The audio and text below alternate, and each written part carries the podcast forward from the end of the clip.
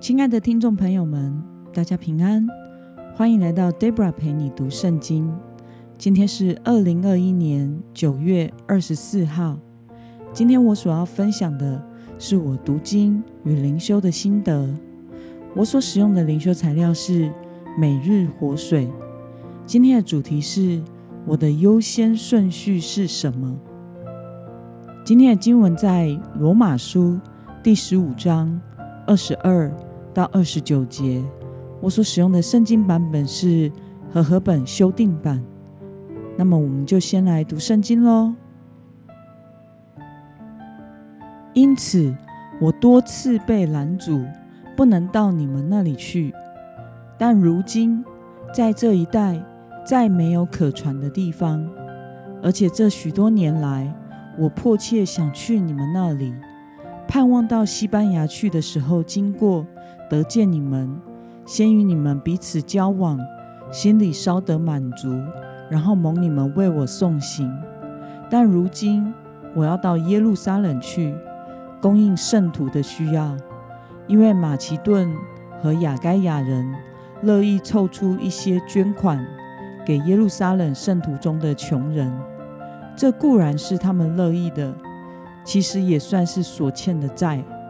因为外邦人既然分享了他们灵性上的好处，就当把肉体上的供应供给他们。等我办完了这事，把这笔捐款交付给他们，我就要路过你们那里，到西班牙去。我也知道。去你们那里的时候，我将带着基督丰盛的恩典去。让我们来观察今天的经文内容。保罗提到自己对宣教之旅的长期计划是什么呢？我们从今天的经文二十二到二十四节可以看到，保罗所拟定好自己的长期宣教计划，是他要经。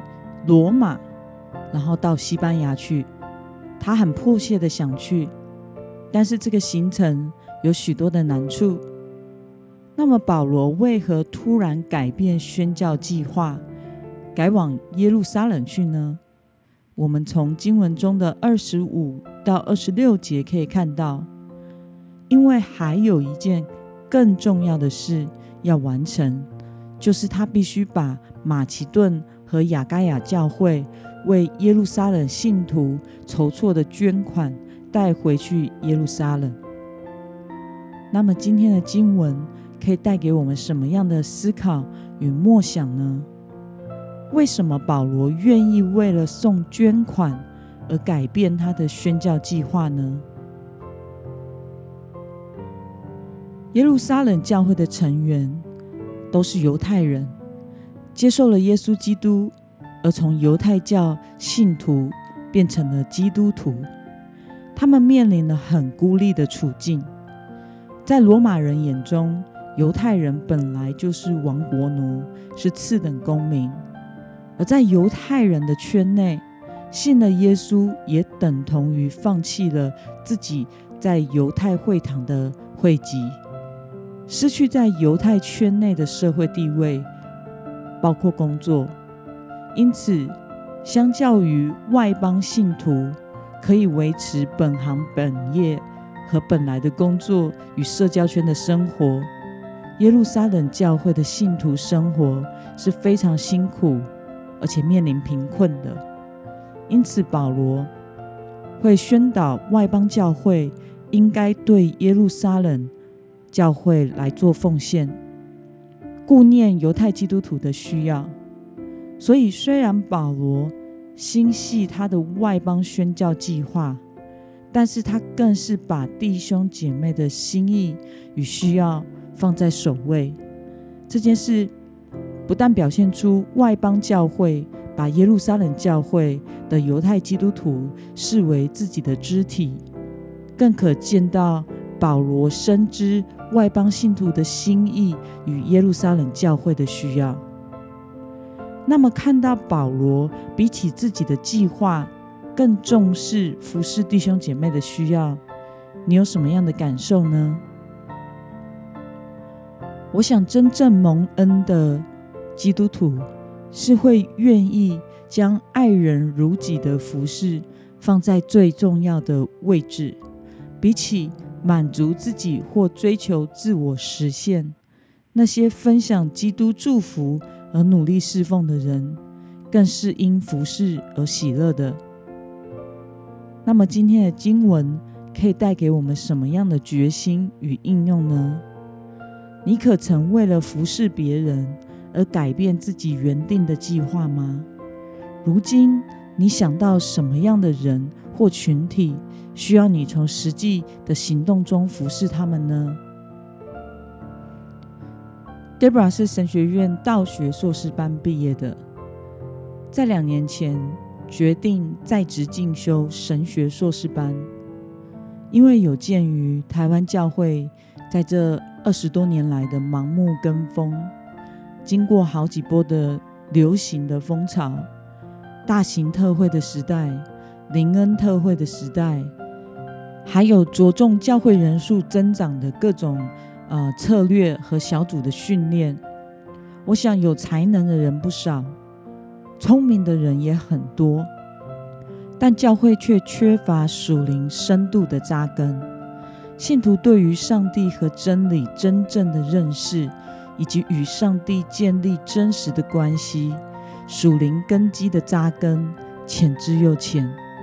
这是 Debra 想再往更高学历进修的动机，想要未来以兼具神学素养的牧者的角度和身份来探究基督教议题以及发生。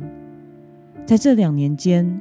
该修的神硕课程，Debra 都已修毕了。原本这个学期该是开始撰写论文的时间，然后明年毕业。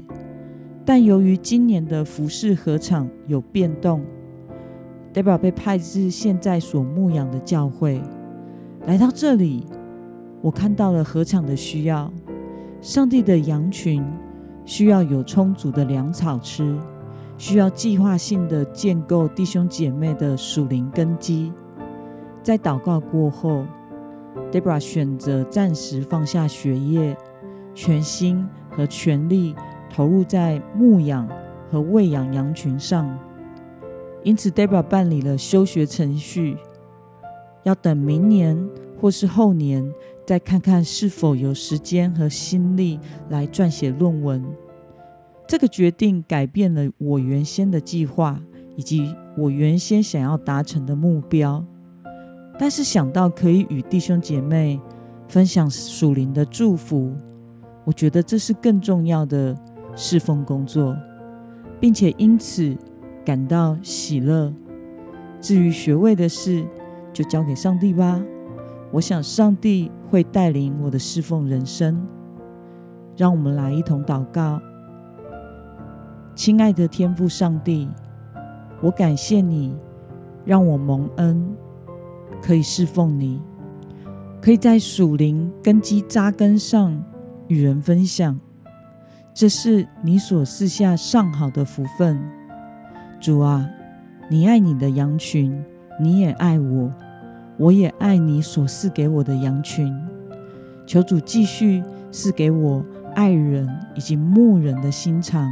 来带领你的羊群，主啊，我是你的，教会也是你的，求你让我永远以你的旨意以及教会羊群的需要为人生的最优先次序，并且因侍奉你而大大的喜乐满足。